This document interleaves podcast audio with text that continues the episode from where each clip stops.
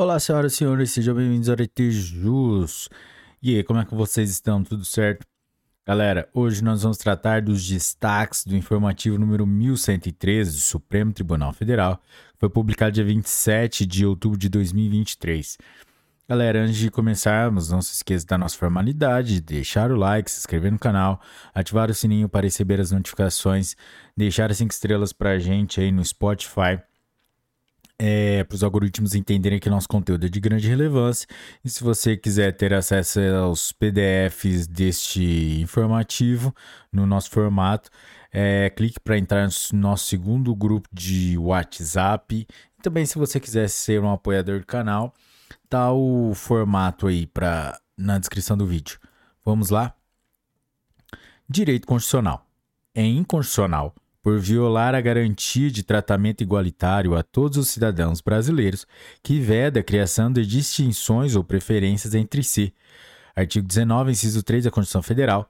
Lei estadual que assegura, de forma infundada e ou desproporcional, percentual das vagas oferecidas para a universidade pública local a candidatos que cursaram integralmente o ensino médio em instituições públicas ou privadas da mesma unidade federativa Recurso extraordinário número 614.873 do Amazonas, julgado em 19 de outubro de 2023.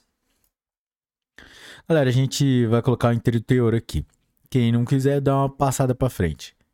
Na espécie, a lei estadual impugnada destinou 80% das vagas aos candidatos que se enquadrassem na situação acima, de modo que a reserva apenas reserva de apenas 20% para aqueles que concluíram o ensino médio ou equivalente em ente federativo diverso, restringe excessivamente o acesso de outras pessoas e, consequentemente, reduz a diversidade entre os alunos.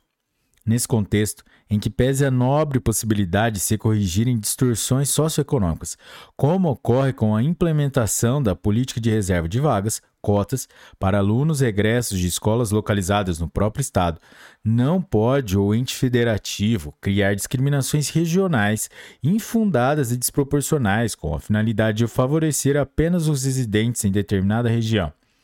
Com base nesse e em outros entendimentos, o plenário por unanimidade, tem preliminar suscitada por questão de ordem, cancelou o tema número 474 da repercussão geral e, no mérito, por maioria, negou provimento ao recurso extraordinário para julgar inconstitucional a Lei nº 2.894 de 2004 do Estado de Amazonas, do Amazonas.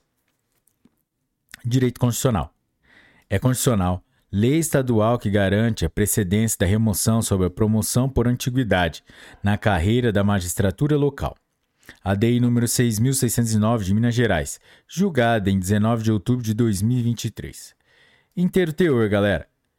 Com, o advento da emenda constitucional número 45 de 2004, que acrescentou o inciso 8A ao artigo 93 da Constituição Federal de 1988, a remoção sempre precederá a promoção por antiguidade ou merecimento, seja na carreira da magistratura federal, seja na da estadual.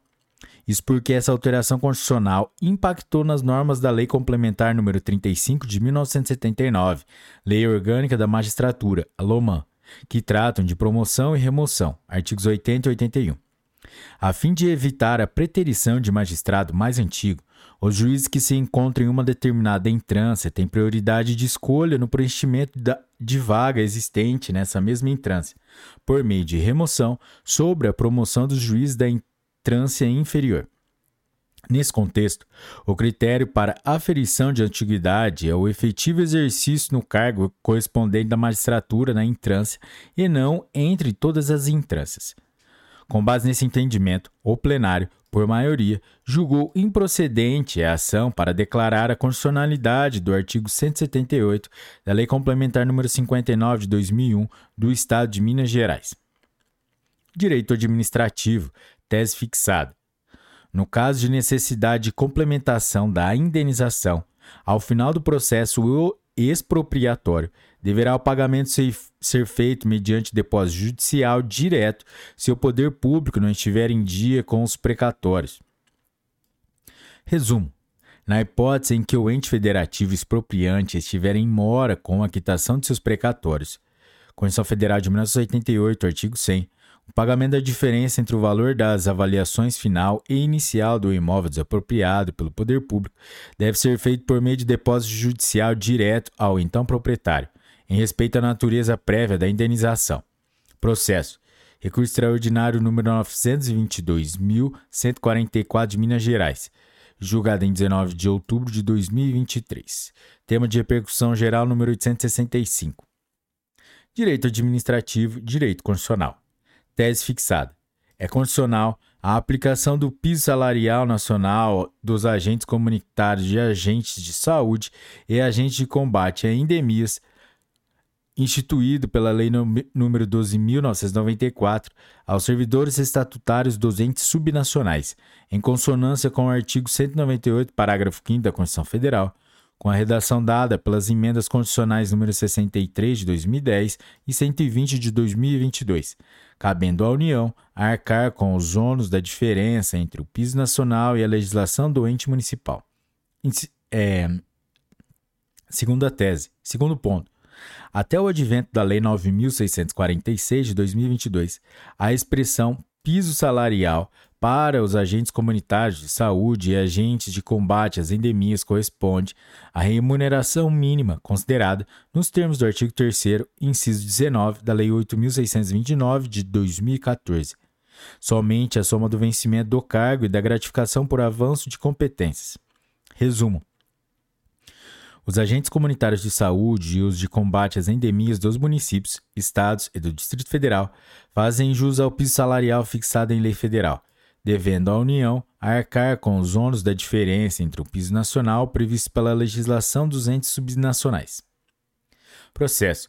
Recurso extraordinário número 1.279.765 da Bahia. Tema 1132 de repercussão geral. Julgado em 19 de outubro de 2023. Direito Constitucional. É incompatível com a Constituição Federal de 1988, interpretação que extraia do artigo 20 da Lei 8.935 de 1994 a possibilidade de que prepostos indicados pelo titular de cartório ou mesmo pelos tribunais de justiça possam exercer substituições ininterruptas por períodos superiores a seis meses, em caso de vacância da serventia, Nessa hipótese, o substituto não concursado se encontra na interinidade do cartório, de modo que haja em nome próprio e por conta, conta própria. A DEI número 1, é, 1183 do Distrito Federal, julgado em 19 de outubro de 2023. Direito Penal. Enunciado fixado é impositiva a fixação do regime aberto e a substituição da pena privativa de liberdade por restritiva de direitos quando reconhecida a figura do tráfico privilegiado. Artigo 33, parágrafo 4 da Lei 11.343 de 2006. E ausentes vetores negativos na primeira fase da dosimetria. Artigo 59 do Código Penal. Observados os requisitos do artigo 33, parágrafo 2, a linha C e do artigo 44, ambos do Código Penal. Resumo. No caso de condenação pelo crime de tráfico privilegiado, Lei 11.343 de 2006, artigo 33, parágrafo 4 o magistrado deve fixar o regime aberto para o cumprimento inicial da pena quando inexistirem circunstâncias judiciais desfavoráveis na primeira fase da dosimetria.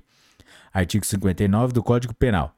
O réu não for reincidente, artigo 33, parágrafo 2 a linha C do Código Penal, é a pena imposta não superar quatro anos. De igual modo, é obrigatória a substituição da pena privativa de liberdade por restritiva de direitos, quando observados os requisitos legais. Artigo 44 do Código Penal de 1940.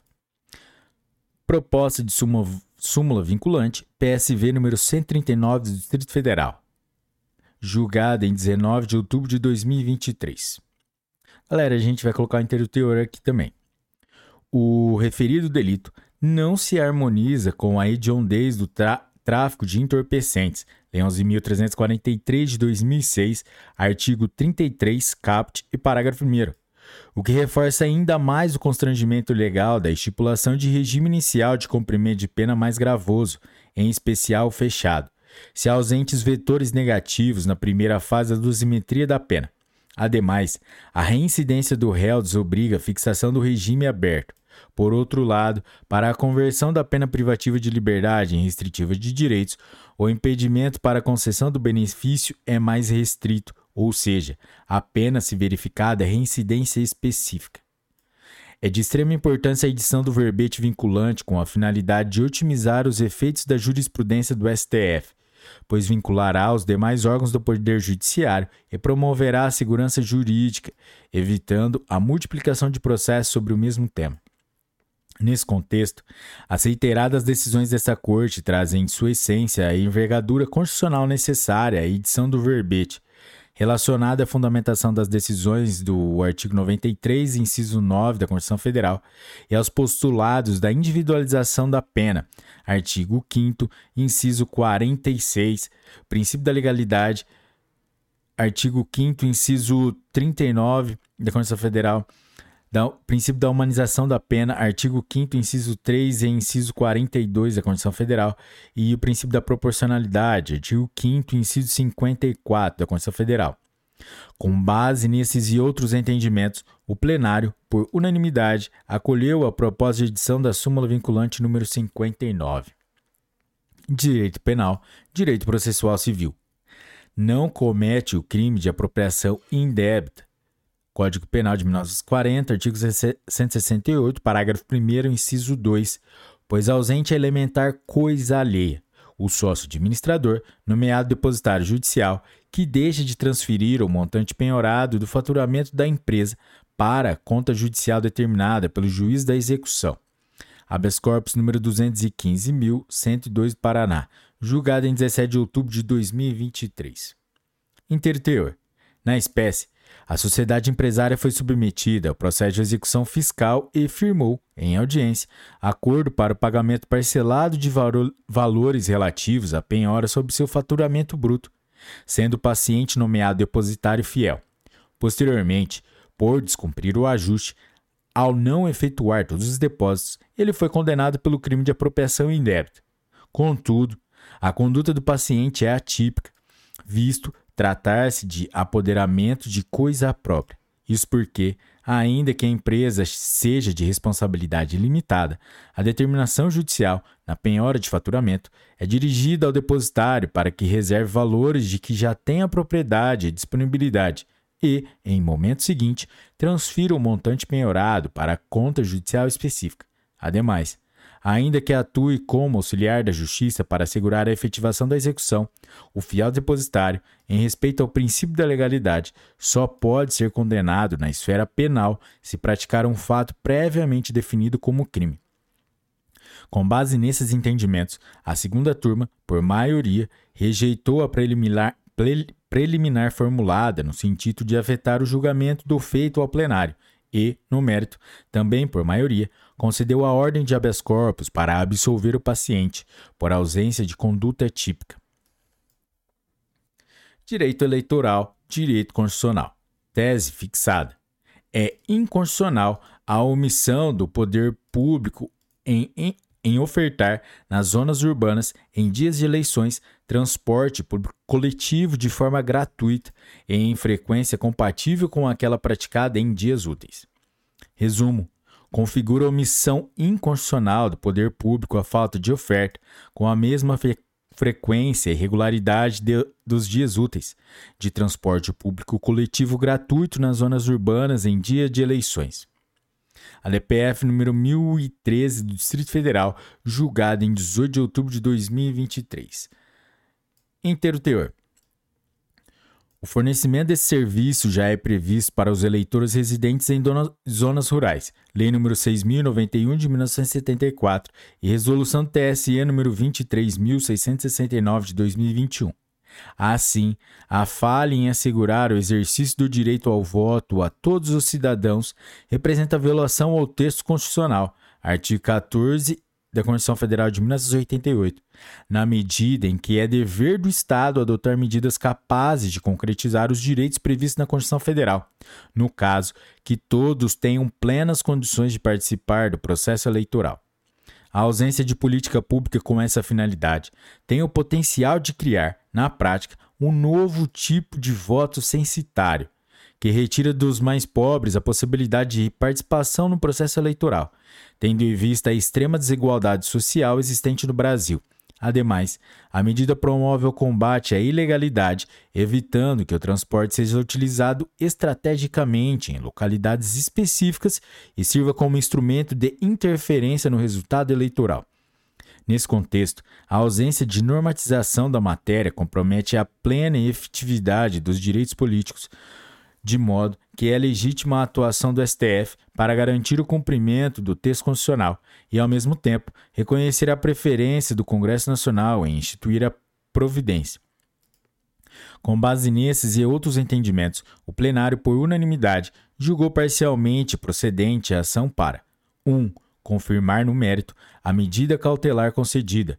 2 fazer apelo ao Congresso, Congresso Nacional para que edite lei regulamentadora da política de gratuidade de transporte público nas zonas urbanas em dias de eleições, com frequência compatível com aquela praticada em dias úteis.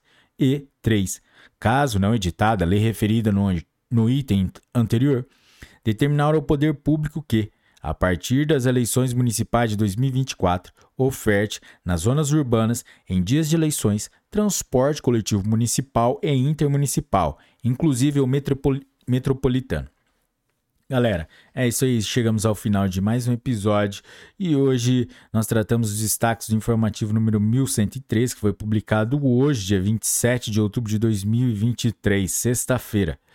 Galera, se você chegou até aqui porque você gostou do episódio, então deixe o seu like, se inscreva no canal, ative o sininho para receber as notificações, deixe cinco estrelinhas para a gente aí no Spotify e acesse a descrição do vídeo, que é muito importante, que tem as playlists do nosso grupo do WhatsApp para você ter acesso aos PDFs das novidades legislativas e dos informativos que são editados no nosso formato. E também, se você quiser ser um apoiador, mande um pix para a gente para aretejus.gmail.com. Galera, é isso aí. Um forte abraço, bons estudos, um ótimo final de semana. E daqui a pouco tem jurisprudência em teses também para gravar. E até a próxima. Um forte abraço. Tchau.